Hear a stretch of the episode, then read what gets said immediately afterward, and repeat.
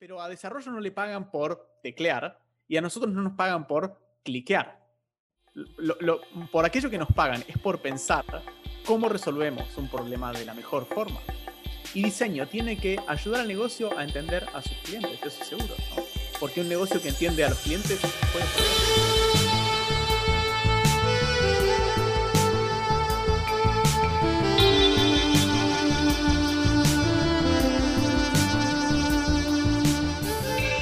Hola a todos y todas, feliz Navidad. De hecho, me emociona muchísimo esta fecha, es mi fecha favorita del año, soy así como navideña lover. Eh, y sin duda, este es un episodio súper, súper especial y ya se van a enterar de todas las sorpresas que tenemos. Eh, sé muy bien que siguen empachados y hasta resaqueados, me atrevería a decir, después de la rica cena navideña que han tenido anoche. Y bueno, qué mejor que relajarse con el podcast más picante del diseño. Como ya saben, esta temporada seguimos con la ardua misión de desnudar los mitos más, más, más hot del diseño. Em, y bueno, como estamos festivos y regalones, les tengo una súper sorpresa. Esta noche nos acompaña alguien que estoy segurísima de que han estado extrañando mucho y aunque vamos solo algunos episodios sin, sin él, igual estoy segurísima de que lo estamos extrañando un montón. Nuestro querido Charlie, Charlie, ¿cómo estás? Hola, hola a todos, gracias por, por seguir este espacio, gracias Flavia por, por esa, esa descripción y es un honor siempre poder estar aquí y compartir con ustedes. Vamos a hacer una noche calurosa navideña, ¿no? Vamos a, a presentar un mito que muchas veces hemos escuchado o vivido, ¿no? Confieso que tanto Flavia como yo teníamos muchas ganas de desnudarlo en este espacio. Sabemos que UX es igual al, usuario, pero es verdad que los UXers solo pensamos en el usuario, pero no en negocio ni en desarrollo. De hecho, como dices, Charlie, es una gran, gran incógnita que yo me moría por resolver hace un tiempo y debo confesar que me encantaría enviarle este episodio a algunas cuantas personas una vez que ya lo hayamos desnudado. Para resolver esta gran duda, en realidad, y como segundo regalito navideño o sorpresita navideña, hoy nos va a acompañar un atrevido nudista. Él es product designer independiente, también mentor de la carrera de UX UI en Acámica, tiene un máster en innovación y nuevos negocios y es un gran, gran referente en el mundo del UX o del diseño en general. Y aparte es un querido amigo. Con ustedes, Franco Falache. ¿Cómo están? ¿Cómo están? La verdad, muy contento de, que me hayan invitado. Estaba como súper ansioso de, poder grabar este episodio con ustedes. Así que esperemos que sea un episodio muy picante. Bueno, de hecho, el tema en sí, ¿no? Ya de por sí vuelve esta noche así como picante, toda calurosa. Realmente estamos súper felices de tenerte aquí en el espacio. Estamos seguros de que vas a soltar todo lo que se tenga que soltar sobre este mito. Pero antes, como es un espacio así súper ardiente el que nosotros aquí buscamos crear, tenemos siempre una preguntita hot. Bien. Bueno, Franco, ¿qué prenda te enciende en verano? Uf, em, en verano. Qué buena pregunta. A ver, creo que los shorts. Los shorts de jean. Me encanta, genial.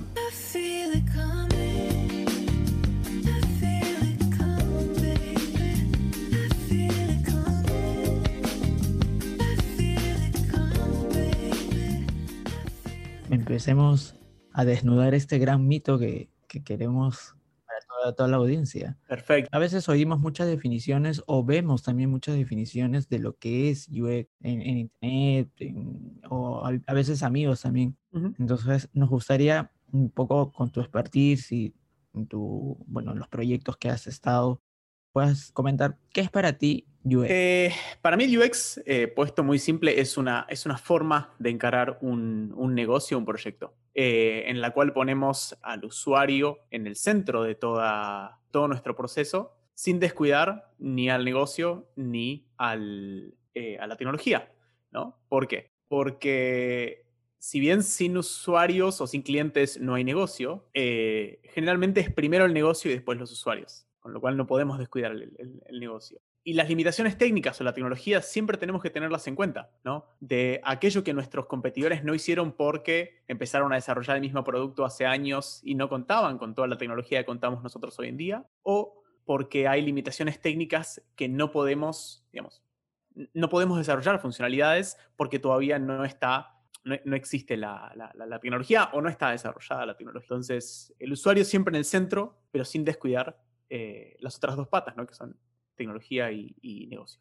Súper, súper. De hecho, sí, eso es algo, eh, creo que incluso es de los conceptos más básicos que nos enseñan en UX, ¿no? O sea, siempre te enseñan como este, estos tres circulitos o este triangulito, ¿no? Y te dicen siempre es usuario, negocio y tecnología. Pero a pesar de eso, todavía hay esta, esta duda, ¿no? O esta, o esta creencia de que UX solo habla con los usuarios, UX solo entrevista usuarios y no habla con nadie más, ¿no? No le pregunta a nadie qué, qué, necesita, qué quiere, ¿no? Entonces, más o menos cuéntanos tú con qué perfil o perfiles, ¿no? Este, al ser UX, te comunicas un poquito más, ¿no? De repente hablas eh, más con UI, de repente hablas más con un negocio, o de repente hablas con todos al mismo tiempo, no sé. A mí me gusta definirme diciendo que yo tengo problemas de negocio a través del diseño de, las experiencias, ¿verdad?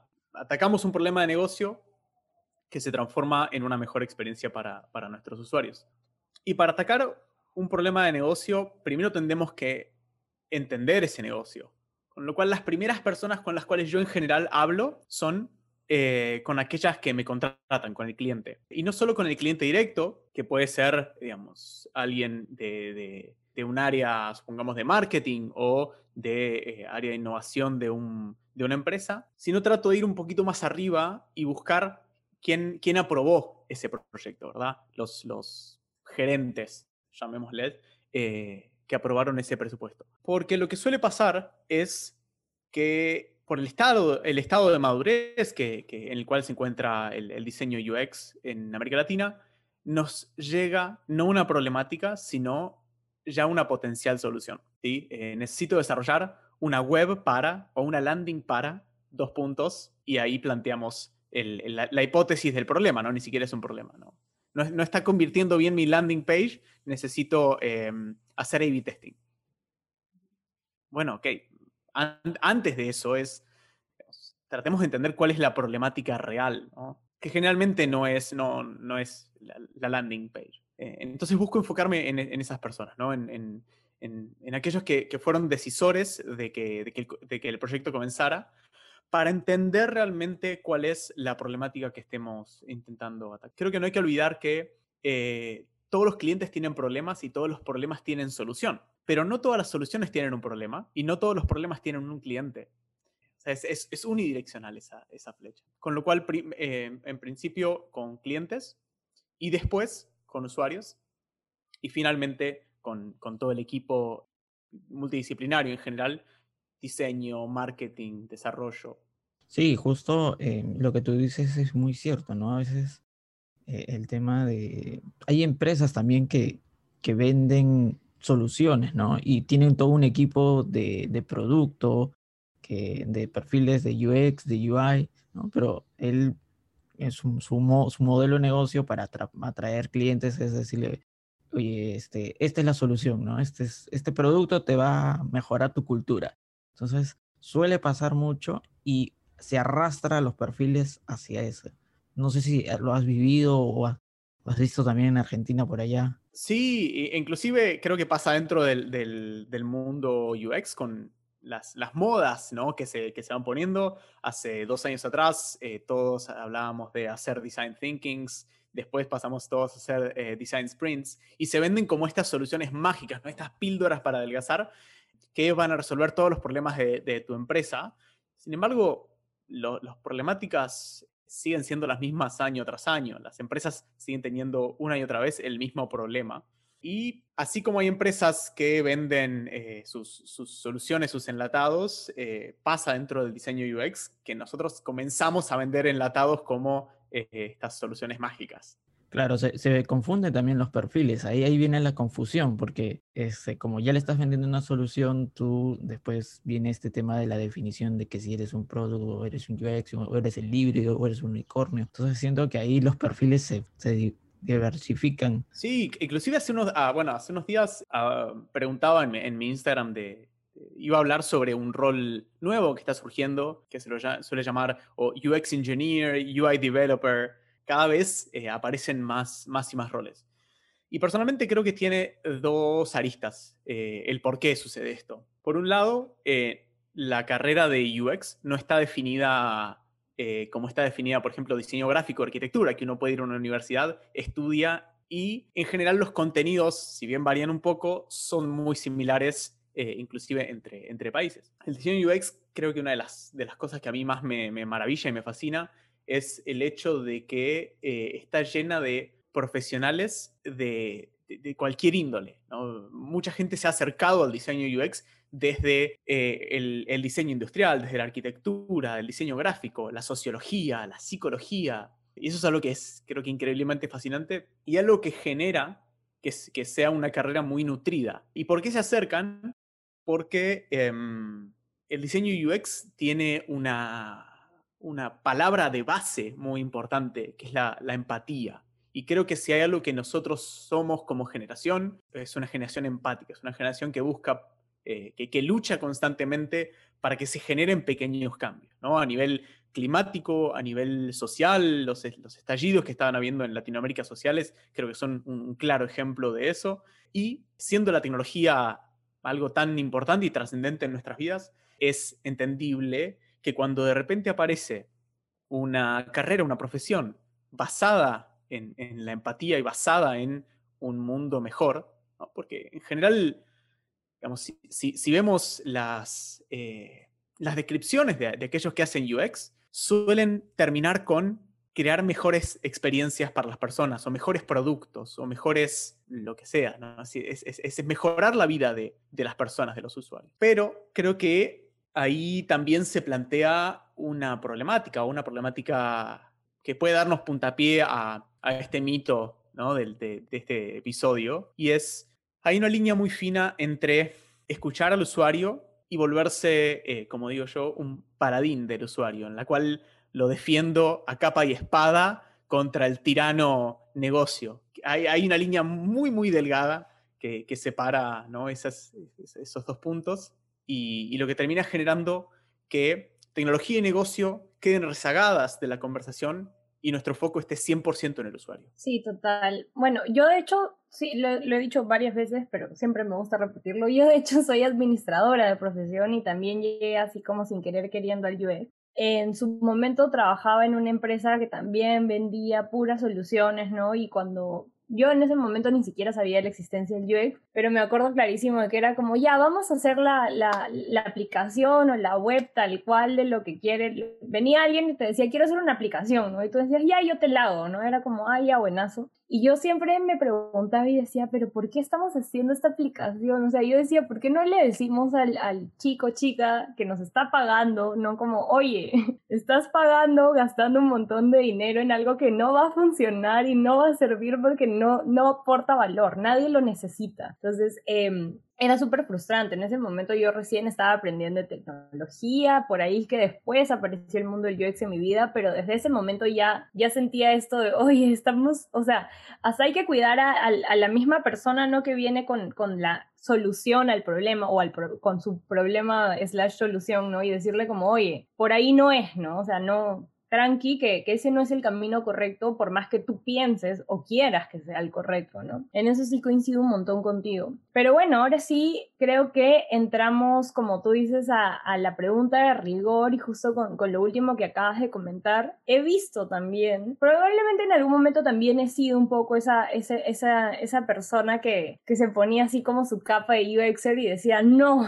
no, tenemos que proteger al, al usuario, tenemos que protegerlo porque negocio es un monstruo y desarrollo es otro monstruo y todos se quieren comer al usuario y no, pobre usuario, ¿no? Entonces, ¿tú realmente crees o cuál es tu perspectiva respecto a este mito de que los UXers solo pensamos en el usuario y no consideramos para nada negocio y no consideramos para nada desarrollo? ¿Qué tan cierto crees que es eso? Yo creo que hoy en día en América Latina pasa mucho de que no te diría que no pensamos, sino que descuidamos el negocio y la tecnología.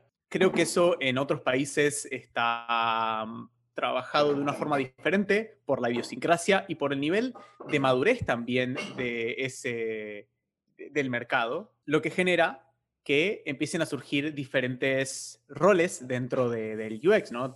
de repente tengo un UX designer, de repente tengo un product designer, un business designer, que son todas aristas de lo mismo, a fin de cuentas, ¿verdad? Sobre todo cuando, cuando estás trabajando en un proyecto de diferentes multi, multidisciplinarios, aparecen muchos equipos y cada equipo eh, lucha por su, por su propósito, ¿no? Entonces, este, ¿no? Y a veces también le dicen, no, tú UXer solamente te vas a abocar a la experiencia y tú UI a la pantallita y tú desarrollador a, a maquetar el producto. Entonces, pero no hay una dimensión completa, lo que los tres en conjunto pueden aportar, ¿no? Tanto al negocio, a nivel tecnológico y al usuario, ¿no? Como dice Franco, no todo lo que el usuario te diga tú lo vas a llevar así a rajatabla, ¿no? O sea, también hay que discernir qué cosa puede hacer y qué no. Y creo que la mayoría de, los productos fallan eh, no por una falta de una buena experiencia, sino por una falta de visión de negocio. Si ven, la experiencia es lo más importante cuando lanzamos un producto o cuando desarrollamos un producto. Un producto sin visión de negocio está, está destinado a morir. Y creo que se ve mucho eso navegando por, Behance o por Dribble, que hay diseños que realmente son increíbles, ¿no? digamos, visualmente impactantes y, que tienen muy desarrollada el, storytelling, ¿no? De, bueno, eh, este va a ser todo el, journey del usuario. Y realmente hay productos increíbles. Pero claro, cuando hacemos la primera pregunta que es, bueno, ¿y cómo vamos a hacer que este producto sea exitoso? ¿Cómo vamos a, trabajar en, conseguir usuarios? Se empieza a desmoronar todo porque en ningún punto fue pensado. Y eso es porque cuando desarrollamos un producto, eh, por empezar hay que, hay que derribar un mito enorme y es eh, las personas no usamos aplicaciones porque son buenas. Porque para usar una aplicación primero hay que descubrirla. Y si el 90 y ya no sé por dónde ronda, pero cerca del 90% de las aplicaciones en, el App Store tienen menos de mil descargas, ¿por qué nuestra aplicación va a estar en el 10% en vez de en el 90%? Podemos verlo eh, con casos como cualquier aplicativo de, eh, de, delivery o de, entrega de, cadería hoy en día, ¿no? Que Uber Eats, eh, acá en Argentina existe Pedido Ya. Podemos ver que mm, eh, el foco, eh, el gran budget del producto está puesto en, en marketing. ¿Por qué? Porque lo, lo más difícil de todo es conseguir a esos usuarios. Mercado Pago, que es eh, la billetera, una de las billeteras principales aquí en, Argentina, está regalándole dinero a, los usuarios para que se bajen la aplicación. ¿Por qué?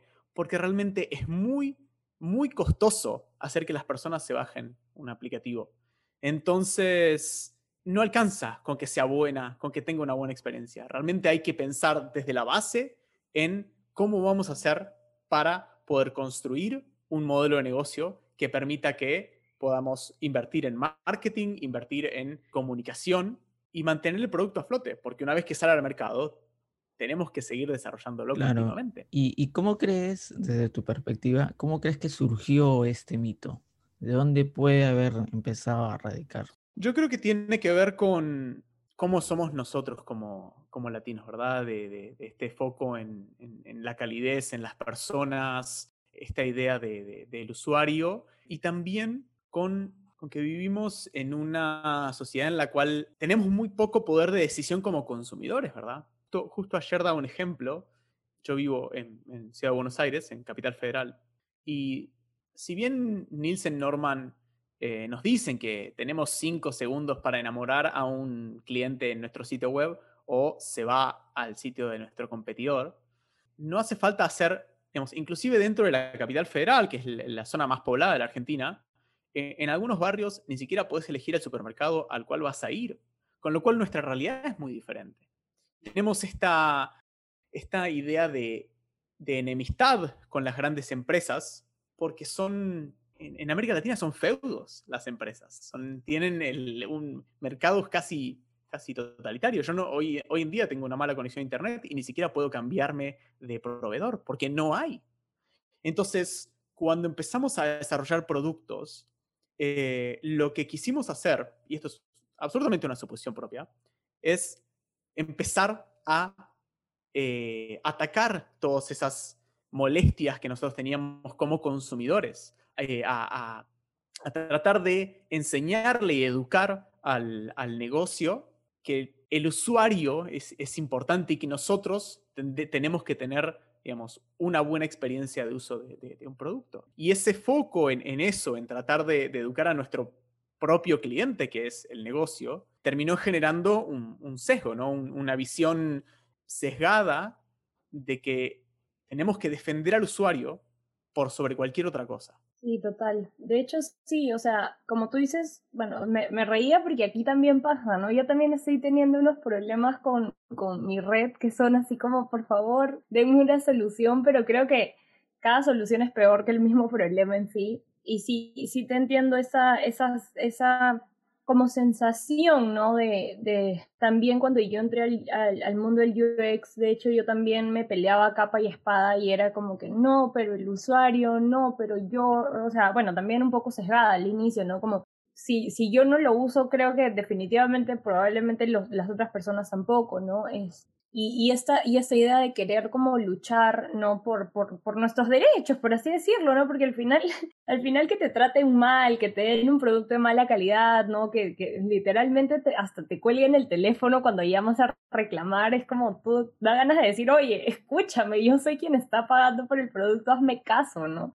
Entonces, sí. Exacto, es que, es que de base, es que de, de base es, es, esa la lucha, ¿no? Es, es una lucha por poder tener un servicio estable de Internet, poder eh, hacer una compra en un supermercado, ahora en, época de pandemia, hacer una compra en un supermercado digital sin que, eh, yo ponía el ejemplo, el supermercado que tengo acá, una cuadra, tiene una cola virtual, o sea, uno tiene que hacer fila virtual para poder hacer las compras. O sea, eso, eh, ¿en qué, o sea, ¿a quién se le... Eso es una monstruosidad. Pero claro, como son feudos, son mercados cautivos en donde nosotros no podemos elegir, tenemos que conformarnos con, lo que nos dan hasta que apareció esta herramienta que nos permite luchar contra eso, que es el, diseño de experiencias, eh, es el, hecho de la empatía, es el hecho de traer la voz del usuario, del cliente, al centro de toda esta conversación. Pero de nuevo, hay una línea muy fina entre traer la voz del usuario y que sea la única voz que escuchemos. Ese, es el, tema, ¿no? Es, es, como que estar entre el bien y el mal, ¿no? Jugar un poco ahí. Y justo eh, también en esa lista de, traer un poco la voz del cliente, también viene la parte tecnológica, ¿no? Porque también, o sea, e, es, es buen negocio, eh, hay, un, hay forma de generar valor, pero si tenemos esos dos componentes y nos mandamos así luego en el camino, me ha pasado en algunos proyectos que, de cierta manera he visto que se mandan a hacer esto, desarrollan el aplicativo, este, pero llegan a un momento y dicen, oye, pero acá había que, no sé, pues este, fotografiar 20.000 vinos, ¿no? No tenemos la tecnología porque no voy a estar con una persona fotografiando 20.000 vinos, ¿no? Entonces se cae todo el proyecto. ¿Cómo la tecnología sientes que impacta en los proyectos? Por un lado, digamos, suele, suele funcionar como un limitador al comienzo del proyecto, eh, especialmente trabajando con empresas eh, grandes, ¿verdad? Con, con startups eh, es un poco diferente porque suele ser aquellos que más disruptivos, que innovan, que buscan esta última tecnología, donde tenemos más posibilidades. Pero, por ejemplo, cuando trabajamos con la banca, la banca es una industria que, digamos, sigue utilizando tecnologías eh, subóptimas que, arrastran hace 30 años porque las migraciones a tecnologías más nuevas cuestan millones de dólares que nunca se quieren invertir. ¿no? digamos, la prioridad de ese cambio es muy baja. Entonces, muchas veces funcionan como limitaciones. Y por otro lado, desde el lado del diseño, ¿sí? creo que esa es otra, otra parte importante y es, se perdió la conexión entre diseñadores y desarrolladores. Es como que en algún momento, no sé cuándo, empezamos a hacer tribus que compiten entre sí. En vez de yo, cuando, cuando voy a diseñar, supongamos que es un, nuevo sitio web, eh, cuando voy a diseñar, me acerco a desarrollo y es, ¿cuál es la mejor forma de, de, llevar, digamos, de, de, terminar este proyecto, de desarrollarlo? Vamos a utilizar, no sé, React, vamos a utilizar HTML y CSS simple, vainilla, como se lo suele llamar. Vamos a usar un, framework como Bootstrap. esas, preguntas que toman cinco minutos es simplemente acercarme con, un compañero de trabajo, compañera de trabajo, se dejan de lado. Entonces, de repente, cuando le enviamos los diseños a, desarrollo, después no se ven iguales a lo que nosotros pretendíamos. Como, claro, porque nosotros además no nos adaptamos a lo que desarrollo va a utilizar. Por ahí desarrollo, por temas de simplicidad, utiliza un framework como Bootstrap. ¿no? Bueno, ok, es, nuestro, es nuestro, nuestra responsabilidad saber que, que, desarrollo va a utilizar o no ese, ese framework y cómo se diseña en torno a ese framework. ¿no? Si vamos a desarrollar, eh, a diseñar, perdón, para, para Android y vamos a usar eh, Material Design, bueno, ok, vamos a usar, no sé, Angular Material o, qué vamos a utilizar y cuáles son las restricciones que, plantea esa tecnología. Y obviamente tratar de innovar en, en donde podamos, pero de la mano de, de la mano del equipo. Tenemos que, tenemos que hablar con, con las personas que van a terminar trayendo a la realidad aquello que nosotros, nosotros diseñamos.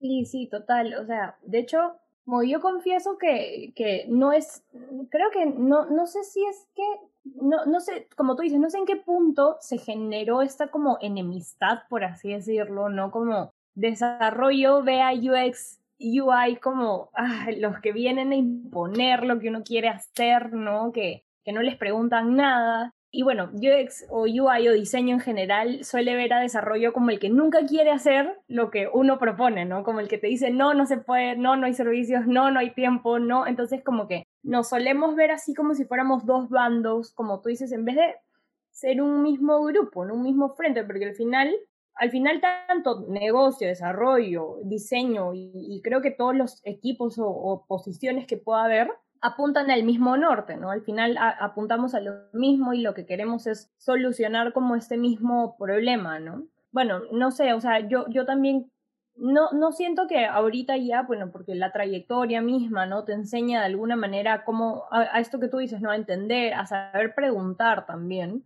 pero sí, sí hay, sí hay todavía este, esta, esta cultura de como desarrollo, no quiere saber nada de diseño y diseño como, ah, los desarrolladores nunca quieren hacer nada de lo que yo quiero, ¿no? Como nunca, nunca me apoyan. Y no, inclusive, inclusive se ven mucho estos eh, posts en, bueno, en Instagram, en donde fuere, que hay contenido de, ¿debería un diseñador aprender a programar? Es como, no, o sea, la respuesta, personalmente, la respuesta que doy siempre es no. Porque aprender la sintaxis básica de un lenguaje no te hace programador. Así como aprender cómo funciona, digamos, a moverse por Photoshop no te hace un diseñador. Lo, que sí hay que entender o lo que hay que recuperar en realidad es la comunicación entre diseño y desarrollo. Porque independientemente de las diferencias que podamos tener, ambas disciplinas o ambas profesiones se enfocan en lo mismo, es en resolver problemas. Diseño resuelve problemas que generalmente terminan traducidos en una interfaz. ¿sí? No siempre, pero eh, suelen terminar traducidos en una interfaz. Y desarrollo resuelve problemas que generalmente terminan traducidos en código. Pero a desarrollo no le pagan por teclear y a nosotros no nos pagan por cliquear. por aquello que nos pagan es por pensar cómo resolvemos un problema de la mejor forma. Y diseño tiene que ayudar al negocio a entender a sus clientes, eso seguro, ¿no? Porque un negocio que entiende a los clientes puede ofrecer soluciones relevantes. Soluciones relevantes a través del diseño, pero no podemos nunca perder esa pata de negocio y esa pata de tecnología. Claro, eso es este, muy cierto, ¿no? Eso también venía mucho atado a este mito, ¿no? O sea, decían, ah, no, este, para que tú puedas acá hablarme a mí, tienes que saber cómo es mi, código, ¿no? O porque también desarrollo a veces también agarra en, el tema que sienten en algunos proyectos, siente que son como que yo hago realidad esto, entonces como yo hago realidad lo que tú quieres hacer, entonces vas a, vas a moldarte a lo que yo voy a proponer, ¿no? Entonces, y va y se lo presenta, ¿no? Entonces, tú dices, no, pero ¿por qué, no? Pero, este, y eso también frustra y ocasiona, creo, esta rivalidad, ¿no? Porque al final yo siento que es, eh, dos equipos, pero eh, la competencia es la rivalidad a muerte. Al final el que sale perjudicado no es, son los equipos, sino es el producto final, ¿no? La experiencia al cliente. Siempre, siempre el, el, más perjudicado eh, cuando se generan estas rivalidades es el negocio del cliente. Nunca, nunca somos nosotros, nunca es nuestro equipo. Especialmente ahora donde los productos son producto, valga cacofonía, de decenas de personas. Ya no es como hace 20 años atrás que eh, un desarrollador construía un producto desde cero y él, e, él, él, era todo el equipo de desarrollo. Hoy en día tenemos decenas de personas en diseño, decenas de personas en desarrollo. Hay equipos de diseño de más de 100 personas, eh, lo cual me vuela la cabeza. Con lo cual también tenemos que despojarnos de, esta idea de que nosotros no somos nuestro diseño. ¿no? Es, es una idea absolutamente falsa. Cuando nos dan feedback de que nuestro diseño es complejo, que eso no se puede hacer, tenemos que pensar así como cuando pensamos con nuestros usuarios qué es lo que realmente quiso decir. ¿Qué es lo que nos quiso decir nuestra contraparte, que es desarrollo, nuestra contraparte que puede ser marketing? En general, quiere decir que no contemplamos tecnologías o que para el tiempo y el presupuesto que tiene esta funcionalidad o este proyecto, no podemos completar la tarea en, los tiempos eh, asignados. Y todo eso se resuelve de una forma ridículamente sencilla y es con comunicación y con incorporación. De hecho, en, Scrum acaba de hacer una nueva actualización en su, en su manual eh, y ya no tenemos un equipo de desarrollo, eh, un Scrum Master y un Product Owner.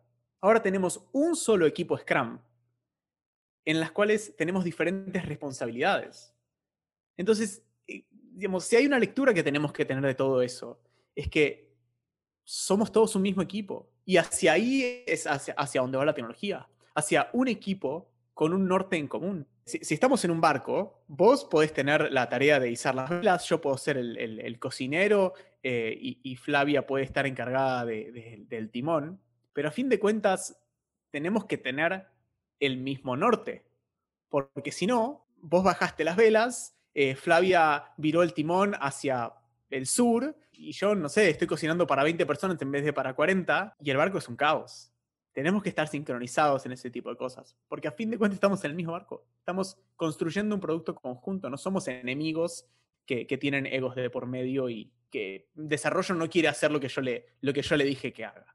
Sí, sí, de, de hecho sí, o sea, es, creo que es un gran aprendizaje en realidad para, para todos. De hecho, este, por eso es que decíamos en un inicio que era algo que, queríamos hablar y comentar, porque creo que hablar de este mito en sí, ¿no? Como hablar de, este problema que hay, sirve, sirve, para todos, ¿no? Sirve para los UXers, UXers que recién están empezando, que tienen esta, esta todavía esta actitud de el usuario es todo y necesito salvarlo, ¿no? Es, y también que llegue pues a, a los, a, los desarrolladores, al negocio mismo, de que no, de que entiendan de que UX no es solo, solo el usuario, ¿no? Que, que tenemos esta, estas ganas también, ¿no? Esta, esta necesidad en realidad, ¿no? De comunicarnos con, con, los diferentes frentes. Franco, ¿tú cómo dirías? O sea, sé que ya más o menos nos has dado la, la orientación de la, de la solución, pero ¿cómo crees tú eh, que se debería derribar este mito, ¿no? ¿Cómo, cuál, ¿Cuál crees tú que es así la,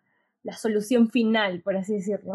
Yo creo que hay algo fundamental relacionado con, con algo que mencionaba antes también, que es eh, esta pregunta de, eh, ¿el diseñador UX tiene que aprender a programar? De nuevo, para mí la respuesta es no. En lugar, lo que sí tiene que hacer es aprender sobre negocio. El diseñador UX tiene que educarse en las distintas formas en las cuales se construye un negocio, en los distintos modelos de negocio.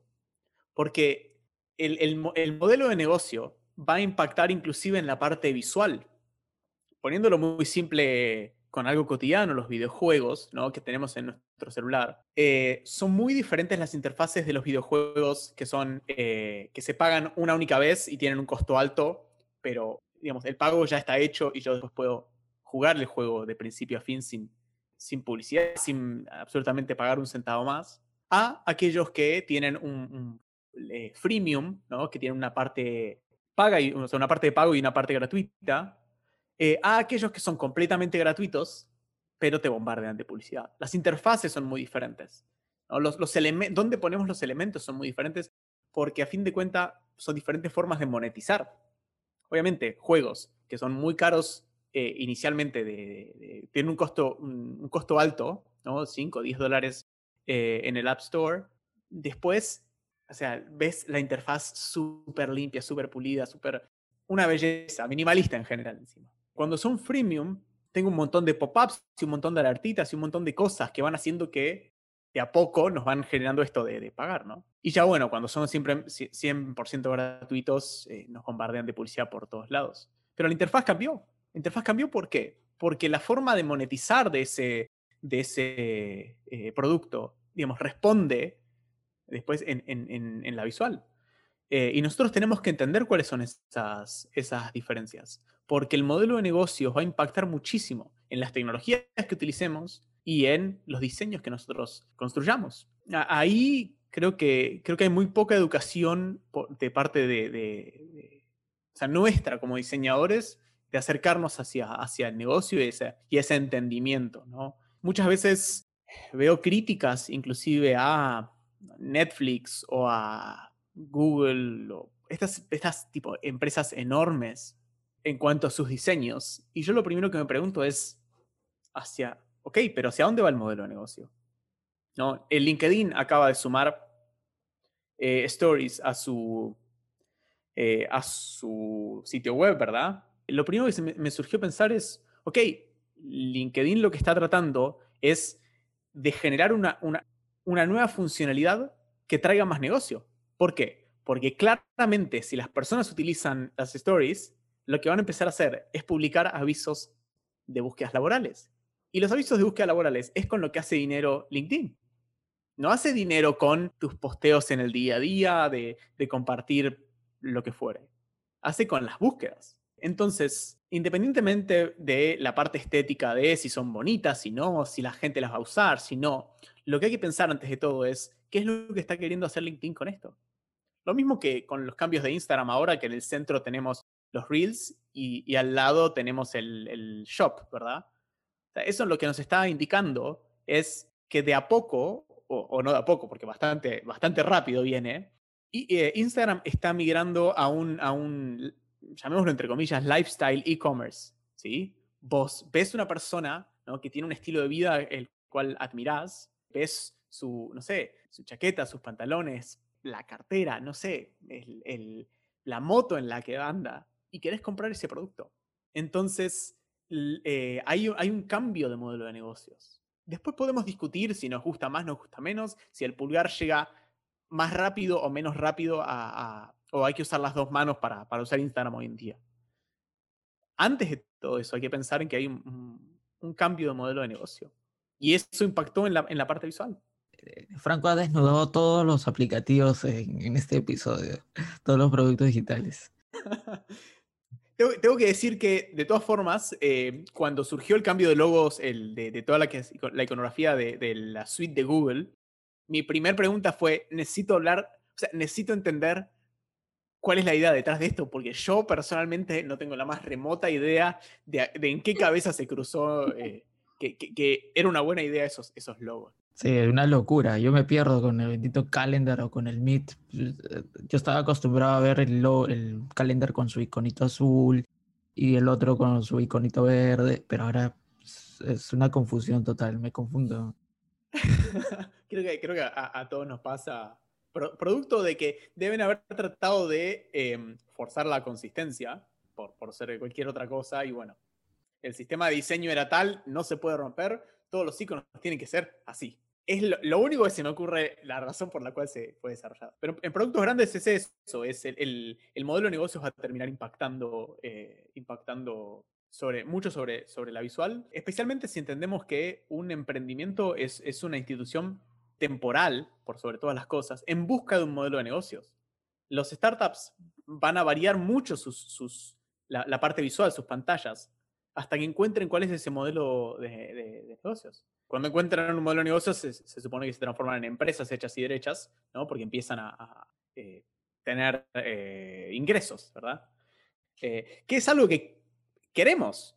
O sea, si, yo trabajo en una empresa y la empresa no tiene un modelo de negocios, ¿cómo hace esa empresa para pagarme un sueldo? ¿Cómo hace esa empresa para pagarme un sueldo mes a mes? Porque supongamos que es un emprendimiento que levantó una cierta ronda de dinero. Bueno, perfecto, puede durante los primeros meses pagarme un sueldo con esa inversión que recibió. Pero ¿y después?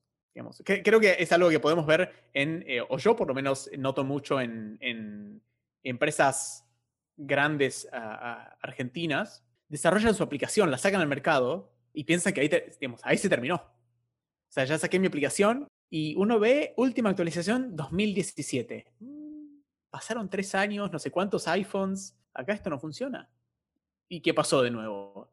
Probablemente, bueno, claramente la, experiencia es mala, pero ¿por qué?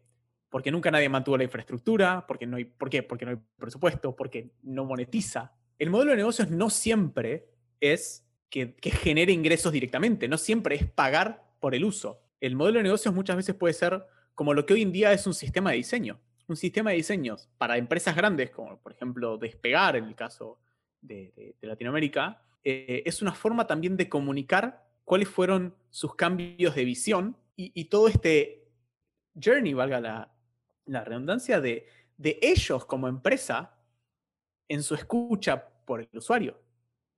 Pero es una herramienta que se puede vender internamente como una herramienta de marketing no solo como una, una forma de, optimizar los, los procesos de diseño, ¿no? el design ops. Es una herramienta también de marketing. Con lo cual, inclusive, desde el diseño, desde, desde, pensar en una mejor experiencia, en una experiencia que sea más consistente a través de un sistema de diseño, e, ese, sistema de diseño podemos venderlo puertas adentro como una, como una herramienta de marketing. Siento que este mito da para más todavía, para seguir desnudándolo más, más, más, más. Pero el tiempo se nos ha agotado. Su invitable, vamos a volver a hacer la invitación para la cuarta temporada, ya con un episodio mucho más extendido. Y sigamos parte 2, parte 3, porque siento que este mito hay un montón más para seguir explorándolo. Así que nada, estamos muy agradecidos por, por contar contigo acá, Franco. Ha sido muy enriquecedor para escucharte y tu experiencia sé que va a aportar muchísimo para la comunidad más picante del diseño. Al contrario, yo les agradezco a ustedes por haberme invitado. Les deseo eh, un, excelente comienzo de año, un 2021 sin pandemia, esperemos. Muy, muy, muy contento de, de que me hayan invitado. Estaba realmente ansioso mirando mi calendario para, poder charlar con ustedes. Gracias a todos por escucharnos esta noche de Navidad. Y ya saben, si tienen alguna duda o comentario sobre este mito, nos pueden escribir a nuestras redes sociales en LinkedIn. Estamos como Desnudando UX y en Instagram estamos como arroba desnudando UX. Franco, ¿dónde te pueden ubicar la comunidad? Me pueden encontrar también en Instagram como arroba UX Franco. Perfecto, sí, de verdad muchísimas gracias Franco, porque como bien dijo Charlie, o sea, creo que esta es una conversación que tiene uf, para rato, eh, en realidad, así que ya, ya te hicimos la invitación oficial a la cuarta temporada de todas maneras. Pero, pero qué importante también hablarlo, ¿no? Porque si no lo hablamos, ¿cómo se soluciona? no hay, no hay forma, como tú dices, si no hay esta comunicación, si no hay este intentar, ¿no? Por lo menos como hablarlo, no, no se soluciona, ¿no? O sea, simplemente seguir, vamos a seguirlo viendo así como dos, eh, tres, tres frentes, ¿no? Tres enemigos que al final deberían ser uno solo, ¿no? Entonces, este, qué, qué bueno y gracias de verdad, o sea, ha sido súper enriquecedor, como dice Charlie, yo me llevo un montón de aprendizajes, estoy segurísima de que todos los que nos escuchan también, así que muchas, muchas gracias. Para despedir, y lo recalco una y otra vez, no olviden a todos los que nos están escuchando, no olviden encontrar un espacio donde puedan estar a solas, con, bueno, en este caso con Charlie, conmigo, pero ya saben que también confíen conmigo porque esta temporada definitivamente no vamos a parar de desnudarnos, uy, perdón, mejor dicho, de desnudar los mitos más, más hot del diseño. Y nada, feliz Navidad y como dice Franco, feliz próximo 2021 y ya sin pandemia con, con todas las penas. Gracias a todos y nos volveremos a ver en otro episodio más. Hasta luego y feliz Navidad a todos.